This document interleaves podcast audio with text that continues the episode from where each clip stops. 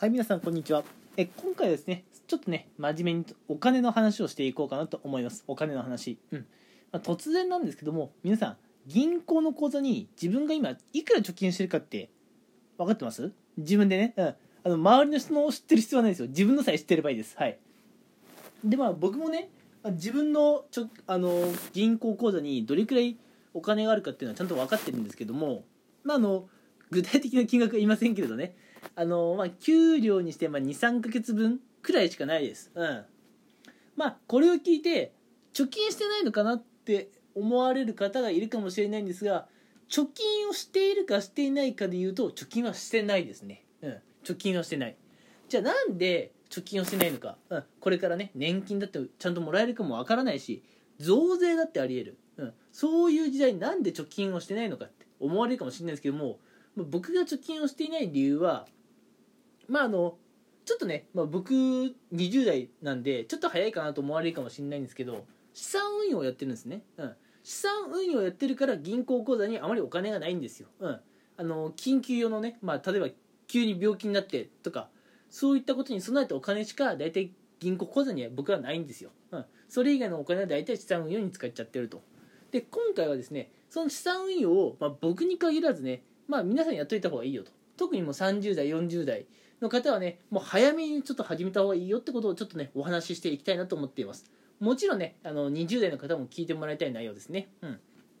で資産運用って言っても結構いろいろあるんですよ。今 NISA とか iDeCo とかねありますし、うん。まあ、そういったものをねぜひね、えーご自身で調べてやってもらいたいんですけど、まあ、今回ねちょっと紹介しようと思っているのは、まあ、AI がやってくれる資産運用、うん、の、まあ、いわゆるロボアドバイザー略してロボアドなんて言われるやつですね、うん、以前もちょこっとお話ししたことは実はあるんですが、えーまあ、そいつをね僕はおすすめしますよ、うん、でこのロボアドのいいところって、まあ、あの僕自身は、うん、だから皆さん自身は何もすることないんですよぶっちゃけ、うん、お金をまず、あの初期でねドーンと入れます、うん、銀行で無駄に眠ってるお金をドーンと預けます。でそこからねまあ僕はや実際やっていて皆さんにもおすすめなんですけども毎月積み立てでねさらに資産運用のところにお金を渡していきます、うん。まあ、毎月1万円なり3万円なり5万円なり、うん。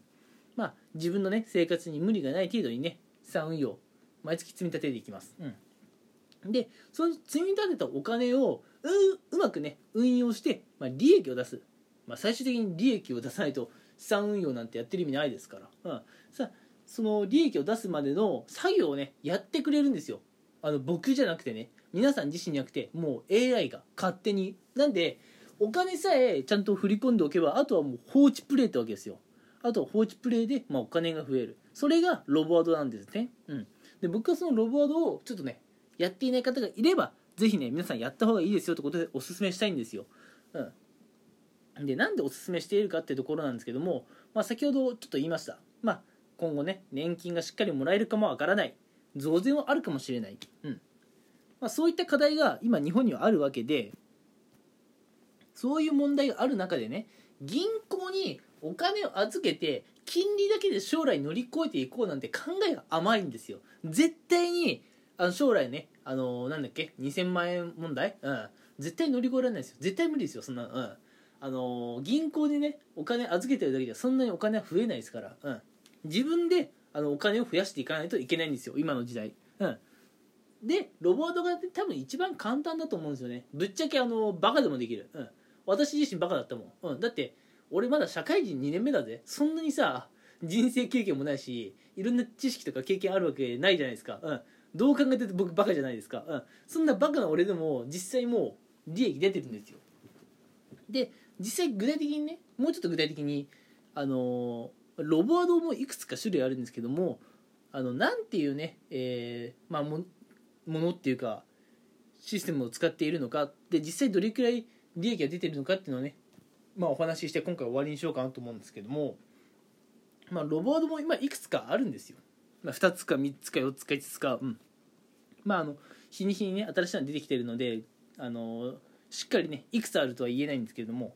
その中で僕がおすすめしたいのがですね、えーウェルスナビってやつですね。ウェルスナビ。うん。あの英語で書いてるんですけどもまあ読み方は、まあ、ウェルスナビ。うん。で、えーまあ、このウェルスナビはですね僕が知る限りではこのロボワードの中で一番この運用実績がいいんですよ。うん。あのまあ、ツイッターとかでもね、まあ、SNS を見ていてもやっぱりロボワードって言ったらウェルスナビをね出してくる人は結構多いですね。うん、他のものをね、えー、使ってるって方あんまりいないですね。うん、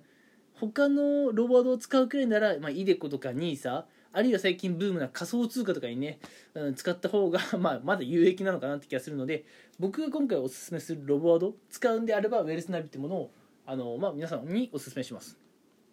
で実際ねどれくらい、まあ、利益出たかって話で、まあ、ここからはねちょっと具体的な数字出しながらね、えー、お話をしていこうと思うんですけども。あの、まあ、ちょっとね階層、うん、僕社会人1年目の頃銀行の積み立てでねあの毎月毎月お金を貯めていったんですよ、で1年間でまあ大体100万円くらい貯まるわけですよ。毎月積み立てでやってるとね、うん、で100万円をまあ1年間に貯めたわけですけども金利なんてクソみたいなもんですよ。だだって金利って0.001%とか0.002%でしょ、うん、100万円がさそんな金利0.001%で大した額になるわけじゃないじゃないですか、うん、だから本当にクソみたいな額だったんで、まあ、僕が銀行に預けるのをやめてその100万円っていうのを、まあ、ウェルスナビで資産運用を始めたんですね、うん、で100万円ドーンってウェルスナビに投資してで今もね毎月コツコツね決まった額をウェルスナビにねあの出してるというか運用してる状況なんですね。うん、でまあボーナスがある月は普段よりちょっと多めにねあのウェルスナビに資産運用としてお金をね運用したりしてるんですけども、うん。まあ、そんな感じでやってるとですね、まあ、僕まだ資産運用ウェルスナビ始めて3ヶ月なんですけども、うん、100万円プラスアルファ、まあ、プラスアルファっていうのは積み立てでねお金増えてるから、うん、100万円プラスアルファだったのがですね今あの結局どれくらいかな利回りが8%から10%ぐらい、うん、なんで10万円前後ぐらい、うん、増えてるんですよ。たった3ヶ月、うん、あの預けて、放置プレイしただけで10万円増えるんですよ、うん、もう一回言いますね。銀行に100万円を預けて3ヶ月で10万円増えますか？増えませんよ、うん、そんな1万円だって増えませんよ、うん、銀行に預けてちゃ、うん、でもまああのウェルスナビ。もちろんねあの資産運用なんで100万円より減るかもしれない。99万98万ってなるそういうリスクもあるんですけれどもリスクをね取らないとやっぱあの何事もちょっと儲けは出せないんですよ。なんでね、まあ、今回僕はリスクを取って資産運用やったんですけども、まあ、減るどころかねもうどんどん増えている、うん、今だとあのまあ一般的には利回りはね3から5%が理想って言われてる中で、まあ、僕はもう大体8から10%、うん、本当に良かった、うん、でもう3ヶ月放置プレイであの100万円プラスアルファだったのが、まあ、あのトータルで10万円くらいが増えてると、うん、3ヶ月放置プレイで10万円をこんな美味しい話ってないと思うんですよ、うん、まああのこあのこれだけでね将来飯食ってきたらいいですよね。でも3ヶ月10万円の収入じゃ人は生きていけないのであまあ僕がねこのウェルスナビだけで飯を食っていくっていうのは、えもっともっともっともっと遠い話になるんでしょうね、うん。あのー、まあ、ウェルスナビにね5000万円以上投資すれば、うん、仕事しなくてもねまあ生きていけるかなっていう感じですけれども、うん、例えばあのウェルスナビにね5000万円投資して今言ったように、えー、利回りが8から10%だったらまああの大卒のね社会人と同じぐらいあるいはもうちょっといいぐらいのね収入になるんでまあ仕事せずとも食っていけるかなと思うんだけど5000万円をね用意するって結構大変じゃないですかなんでまだもっと先かなと思うんだけれどもやらないよりは今のうちからやっといた方が得だと思うんですよ。うん、なのでただただ銀行に眠らせている方が今回ねこのラジオ聞いていたら是非ね資産運用っていうものを始めてみてほしいんですよ。うん、であのちょっと言い方悪いかもしれないけどバカでもできるようなやつってもう AI にお任せするしかない。うん、バカでもやりたかったら AI に任せましょう。で AI にまやらせる資産運用で言ったらもう僕はウェルスナビえー、一択ですね。という感じです。まあ僕も実際経験ありますからね。